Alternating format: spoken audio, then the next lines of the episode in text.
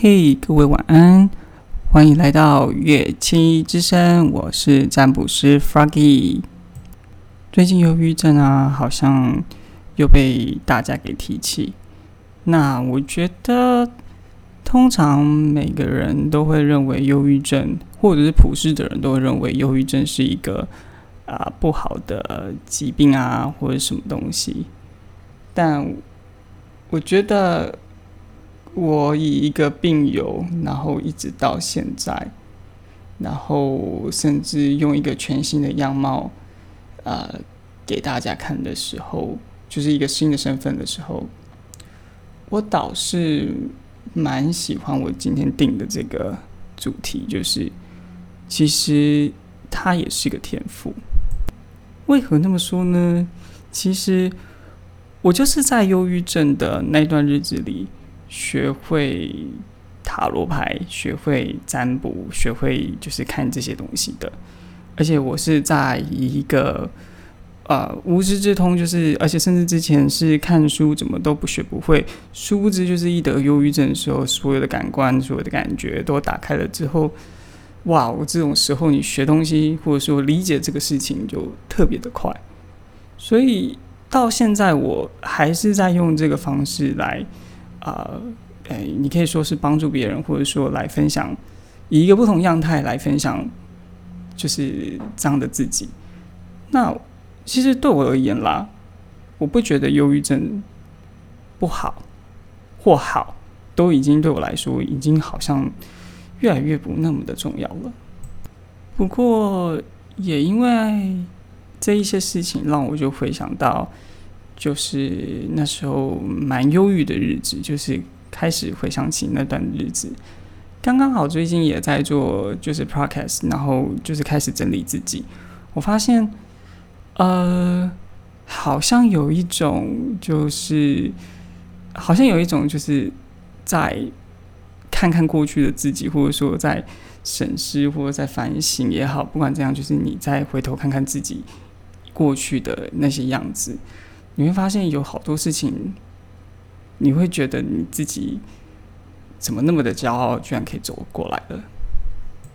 那我觉得也可以从我这边的观点来跟大家阐述一下我对于忧郁症这个疾病，就是这个这个这个东西好了的想想法。就首先呢，它的成因一定很复杂，所以。啊，不要把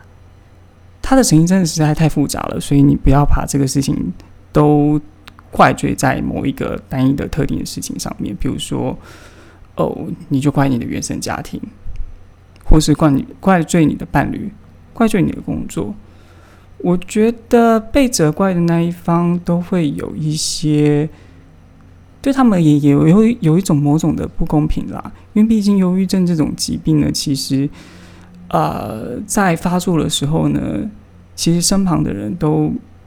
他们已经不会好过的啦，所以，呃，他们也很辛苦，所以其实，在呃在事后呢，在责怪任何事情的时候，或者说在怪罪任何事情上面的时候，我觉得其实没有那个的，早就已经没有那个重要性了。所以，呃，所以因为它的成因复杂，所以你也不需要去找这个的责任到底归谁。因为这个责任也代表说也很复杂。第二个就是，我觉得可能啊，我们对于度过低潮或者说度过一种疾病的想象，通常都是以一种英雄姿态，就比如说，哦，就是他生病之后就再爬起来，再再再好起来，这种以这种姿态就是在鼓励着人们，所以我们往往在。生病的时候也会对自己有这样的期待，就是总是希望自己好起来，或者是总是自希望自己爬起来，总是希望自己呃变得更好，或是脱胎换骨的那种感觉。只是你一旦有了这种想象的时候，你会发现，呃，你在一旦有了这种错误的认知的话，其实你会发现。你会非常的痛苦，而且会非常的挫折。我觉得这反而会是更让你嗯好不起来的原因之一。所以，与其让，我我觉得倒不如你嗯，我都会这样子说，就是不要期待他会好，就是你不要期待这个忧郁症或他会好，因为你一旦期待了它会好，那你就会有那个好的那个期待的想象。或者说那个期望值，你就会出现了；那个期待，那个康复之后的样子，你就会有那个样子的压力，而你就会一直开始去努力变成那个样子。然后你会发现，这个疾病你会越来越，呃，越会越来越消失，或者是越来越把自己弄迷失了。所以千万不要有这个想象，而且。一旦有这个想象之后呢，你对于你的周遭的周遭的家人也会，就周遭的朋友或者周遭的这些人也会开始对于这个好也会有一些想象，所以他们也会拼了命的要你好起来。但是，与其要他好起来，还不如你就学着怎么陪着他吧。然后第三个我想要跟大家讲的一个新的概一个一个概念就是，呃。只要能抱怨的问题，或者说只要能说出口，基本上那都不构成问题。最怕的就是那些你无法说出口的那些问题，那才会是真的是日后影响你最深具的那些问题。所以每当有人说“哦，你干嘛那么爱抱怨啊”什么的，我其实都会想说，其实哦，这抱怨没事就没事，就就是就这样子嘛，就是没事就没事了。但是就是有些事情，就是有些问题，就是抱怨好就没事就没事了。那你有时候这些事没有抱怨的这些话，其实有时候你反而是在想的时候，就比如说你，因为你那旁边的人叫你不要抱怨，所以你开始去想这些问题，然后你开始想想想想想，想不出一个所以然来之后，你就往胡同里面钻。哇，这种的想法才会是最可怕的。所以我常常会跟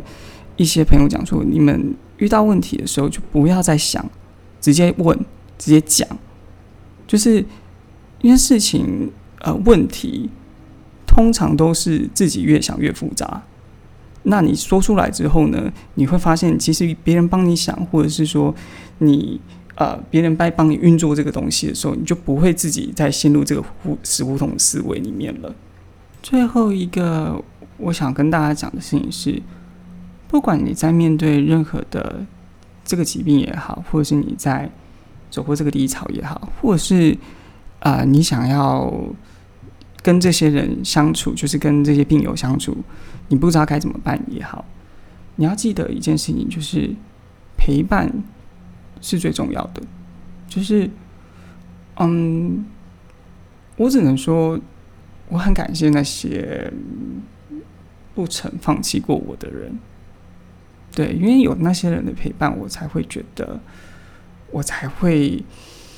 嗯，不孤单吗？因为你知道，当当你一无所有的时候，你真的会有一个感觉，就是你真的一无所有了，所以你才会开始去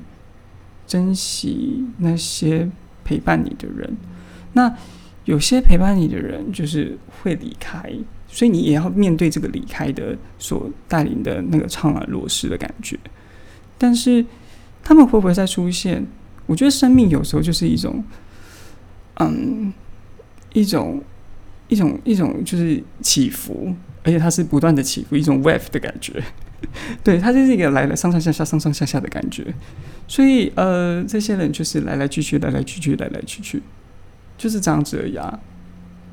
所以，嗯，我觉得你们就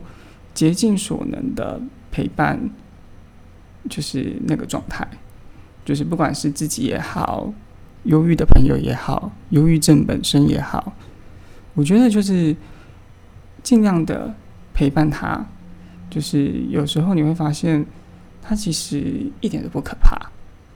就他其实比你想象中的还要单纯。然后我的另外一半刚好是学智商相关的，就是。辅导相关的对，然后，呃，他我在跟他讲这段过程的时候，他总是露出一个压抑的表情，看着我就说：“天哪，到底是怎么过的？”然后，嗯，我后来想想，他告诉我用一个形容词来讲，就是他形容说，假设忧郁是一个，好像是你结交了一个坏朋友的感觉，然后你在陪伴他的感觉，然后好像他无形中就把你的就是其他的正面的、开心的、快乐的好朋友都赶走了，但事实上，其实只是你。心理的位置，我后来想想，就是我要怎么回答他这个问题。我发后来发现，就是其实是你的心的位置，就是你的，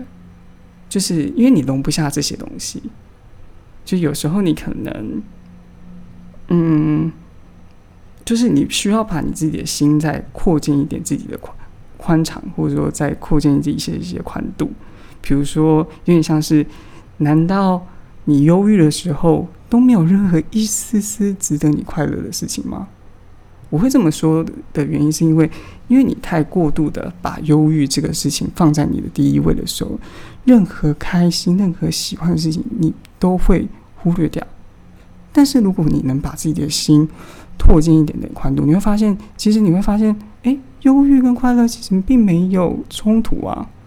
他们其实是可以共处的。所以，当你接受这一切之后，你会发现，哇，你的心好像更宽大了许多，然后你好像更接受了很多事情，那你也就比较不会再害怕了。所以，我这以上是我觉得这是我这几年来所学的，嗯，或者说一些经验吧。所以啊，提供给大家参考看看。